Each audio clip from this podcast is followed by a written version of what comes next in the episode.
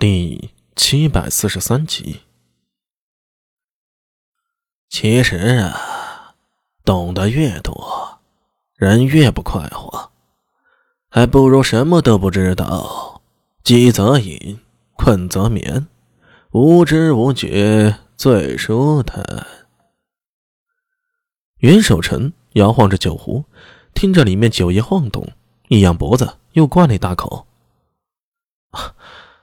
道理都明白，奈何我这个人呢？如果有问题不弄明白，就怕连睡觉都睡不着。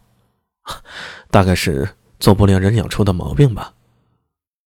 安文生举筷子吃了口菜。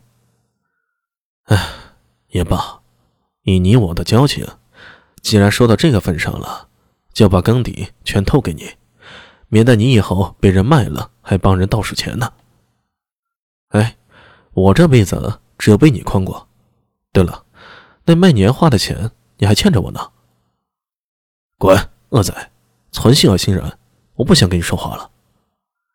又是一杯酒下肚，安文生终于还是没忍住，用一根筷子轻轻的敲击桌上的碗，开口说道：“你看这碗口，它又大又圆。”苏大为古怪的看着他，这面条又长又宽。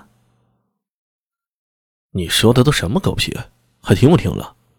哎，停停停，你说话我不插嘴。安文生也喝了口酒，接着说道：“你看啊，这碗如果它是整齐的，碗口圆圆的，便能装下许多。四周虽也有些杯盘，但都没它装的多，对不对？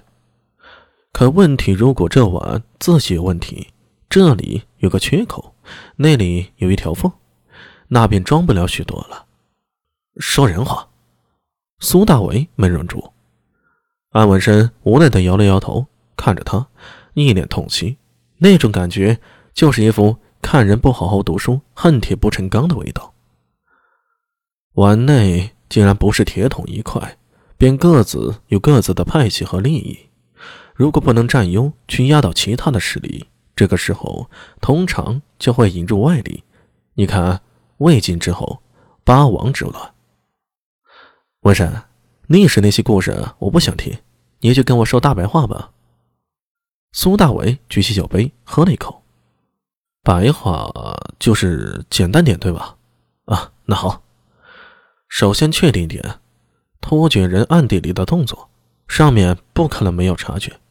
既然已经察觉到了，去按住消息，坐视此事发生，那么必然就有这样做的好处。虽然我们没有证据能证明朝中究竟是谁在背后推动，但可以反过来想，这件事儿谁能得利呢？你这么说，我就有点明白了。苏大为摸着下巴，若有所思的点头。安文生说的，就有点像后世破案的逻辑。一件事不知道谁是凶手没关系，只要看结果，谁是利益获得者就基本能断定了。因为推动一切的人必然是有利诉求的，那谁会得利啊？你可以去推呀，一个个排除，谁得利谁不得利，我就清楚了。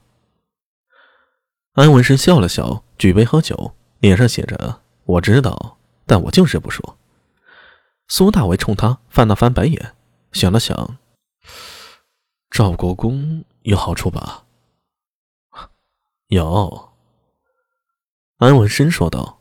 “上次万年宫事之后，陛下行事越发强硬，赵国公身上压力不小。这个时候若是闹出点乱子来，对他来说是转移陛下关注的好法子。嗯，转移矛盾，符合长孙无忌的利益。”还有谁有好处啊？太史局还是苏大伟脸上带着笑，开始还是开玩笑般说的，但是说到最后几个字，他的脸色突然一变，心里闪过一个可怕的念头。袁守诚睁着醉眼冲他龇牙一愣：“嘿嘿嘿嘿嘿，是不是想到了呀？你小子应该不笨。”该不会是陛下？苏大为拿杯的手一下子僵住了，心里为了这个大胆的想法而感到吃惊。没错，这件事啊，对陛下也有好处。安文生呼出一口酒气，脸上浮出头红，手指无意识的在桌上滑动着。呃，你看，如果你是陛下，朝中大权在赵国公那儿。你怎么办？正面去争吗？去撕破脸皮？那肯定不成。这个时候，如果有狼尾在长安里闹一闹，是不是就能看清一些事了？呃，看清什么？看清有多少人是听自己的，有多少人是听长孙无忌的，又或者长孙无忌手里有多少牌？安文生舌头有点大。明显喝的有点上头了。听说苏定方、陈志杰都是主动站出来对付放火的贼人，带着家丁恢复城内的秩序。而且英国公第一时间向陛下告知消息。你如果是陛下，是不是就知道他们对你的忠心呢？是不是知道他们能否在没有命令的情况下调动府兵，又或者不调动伏笔，手里有多少人可用？英国公。